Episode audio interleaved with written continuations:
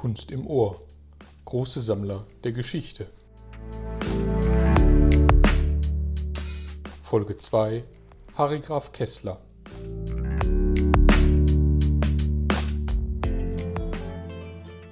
Harry Graf Kessler, Mäzen, Verleger, Sammler und Diplomat, wurde am 23. Mai 1868 als Sohn eines Bankiers in Paris geboren.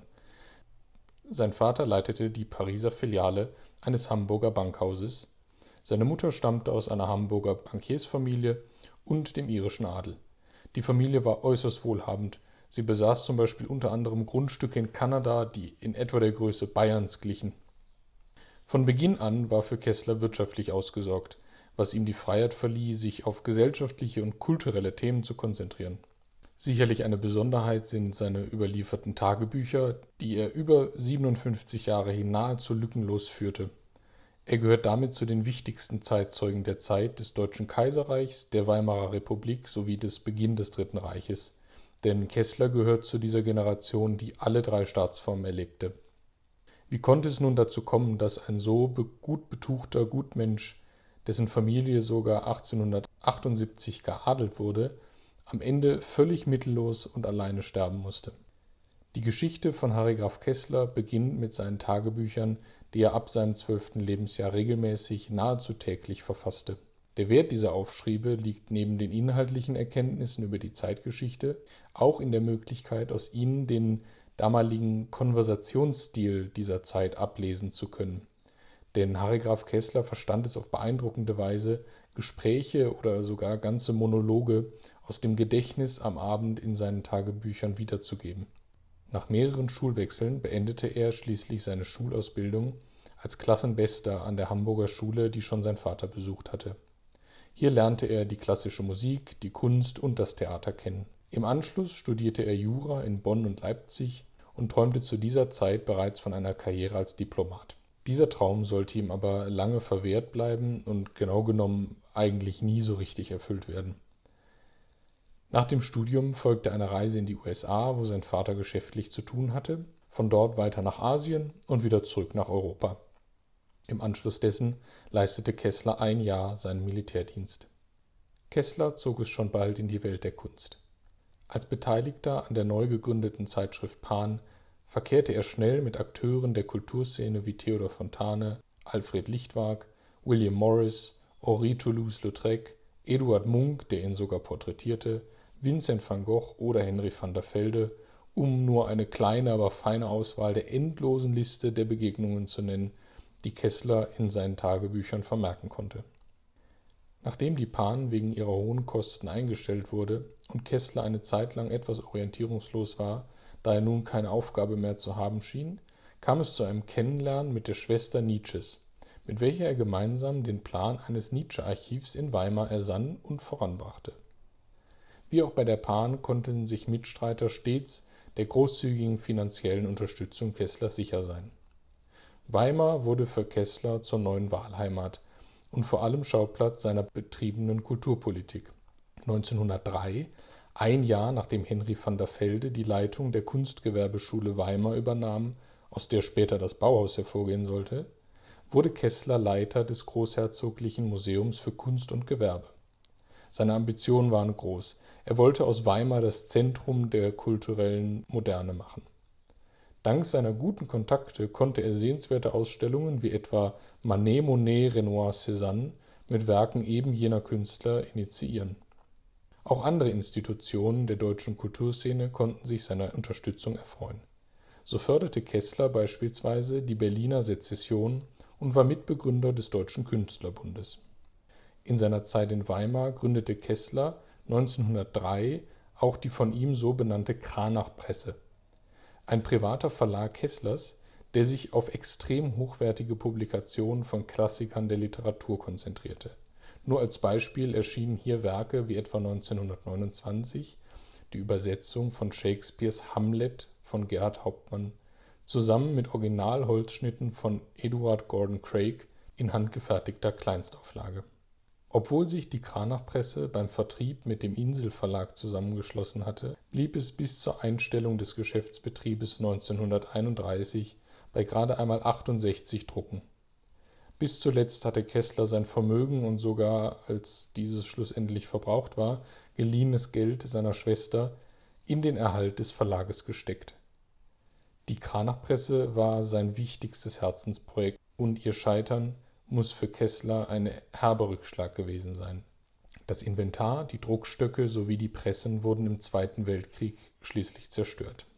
Für Kessler standen stets gesellschafts- und kulturpolitische Themen im Vordergrund. Er war in vielen Salons Dauergast, traf sich regelmäßig mit Künstlern, Galeristen und Politikern und unterstützte, wo er nur konnte, mit großzügigen finanziellen Förderungen. Interessant ist, dass er sich anscheinend niemals um die Familiengeschäfte kümmerte und dazu wohl auch wirtschaftlich nichts Positives beitrug. Als sehr wahrscheinlich homosexueller und damit offiziell lebenslang alleinstehender Mann hatte er auch kein Familienleben, um das er sich ob des gesellschaftlichen Ansehens zu kümmern gegeben hätte. Gleichzeitig bedeutet es natürlich auch kein Regulativ in der Frage der Lebensführung, was wohl auch dazu führte, dass Kessler am Ende seines Lebens das gesamte Vermögen verbraucht und wie angesprochen sogar Schulden bei seiner Schwester angehäuft hatte. Kesslers Leben war geprägt von seinen ständigen Reisen. Er führte das, was man heute wohl ein Jet-Set-Leben nennen würde. Zu seinen regelmäßigen Zielen gehörten vor allem Weimar, Paris, Berlin und London. Kessler war für damalige Verhältnisse so viel unterwegs, dass es Gerüchte gegeben haben soll, verschiedene Personen hätten ihn zur selben Zeit an verschiedenen Orten gesehen. Über seine Sammlung ist weniger bekannt, als man erwarten würde.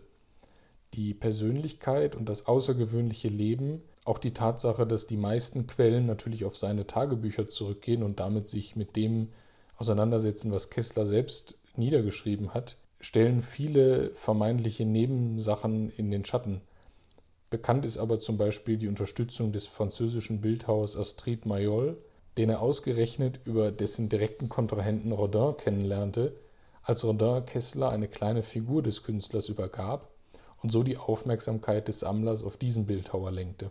Auch Henry van der Velde wurde von Kessler mehrfach beauftragt, so etwa mit der Einrichtung seiner Potsdamer Wohnung, für die der Designer das Komplettpaket der Inneneinrichtung, also von Möbeln über Tapete bis hin zum Besteck, alles lieferte. Kessler war der Auffassung, dass das Wesentliche der Kunst nicht in der Interpretation des Künstlers zu finden sei, sondern sich dessen Überzeugungen viel eher in den Ausdrucksmitteln ergeben. Kunstgeschichte war für ihn eine Geschichte aus Reaktionen einzelner Künstler auf verschiedene ästhetische Probleme der Kunst. Eine sehr interessante Perspektive, denn sie klammert in gewisser Weise den Künstler ab der Fertigstellung seines Werks von der dann folgenden kunsthistorischen Rezeption aus. Den Ersten Weltkrieg erlebte Kessler vor allem als Teil der Vorhut der 9. Armee, welche Mitte September 1914 die südliche Grenze zu Polen überquerte und die meiste Zeit dort ausharrte und in nahezu keine Fronteinsätze verwickelt war. Das ausgefallene Leben von Harry Graf Kessler wurde auch in seiner Zeit im Krieg verhältnismäßig weiter fortgesetzt. Er lebte als Offizier recht gut, wurde regelmäßig von seinen Familien mit ausgefallenen Geschenken überrascht, welche ihm über die neutrale Schweiz zugeschickt wurden. Selbst grausamste kriegerische Konfrontationen wie die Bombardierung feindlicher Lager erlebte er beim Frühstück mit den zuständigen Befehlshabern natürlich mit ausreichend Distanz zum Geschehen. Interessant ist, dass Kessler nach Ende des Ersten Weltkrieges bei gesellschaftlichen Anlässen zunehmend mit pazifistischen Ansichten auffiel. Dies brachte ihm schließlich den Spitznamen der Rote Graf. Nach dem Krieg wurde Kessler für kleinere kulturpolitische Projekte in einer Art diplomatischem Dienst nach Polen geschickt um seine dort aus der Zeit des Krieges entstandenen Kontakte zu nutzen.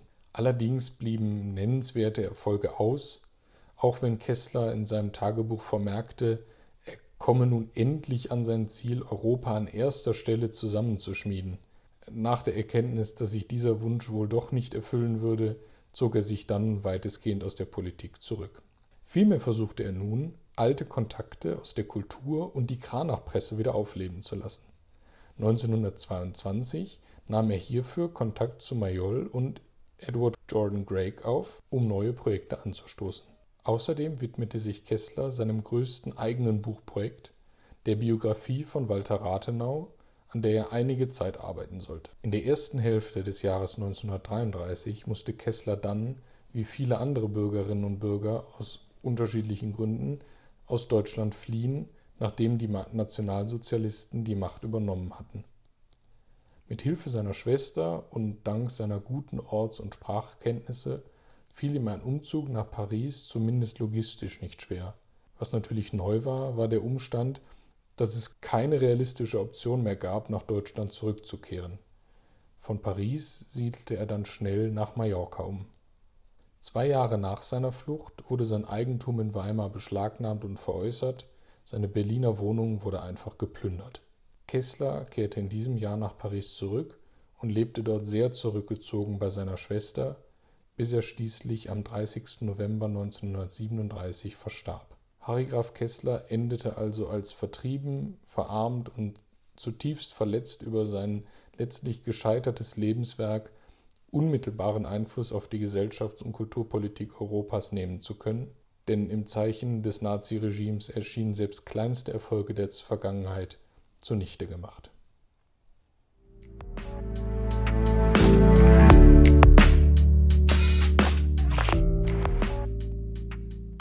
Das war Kunst im Ohr, ein Podcast der jungen Freunde der Staatsgalerie Stuttgart.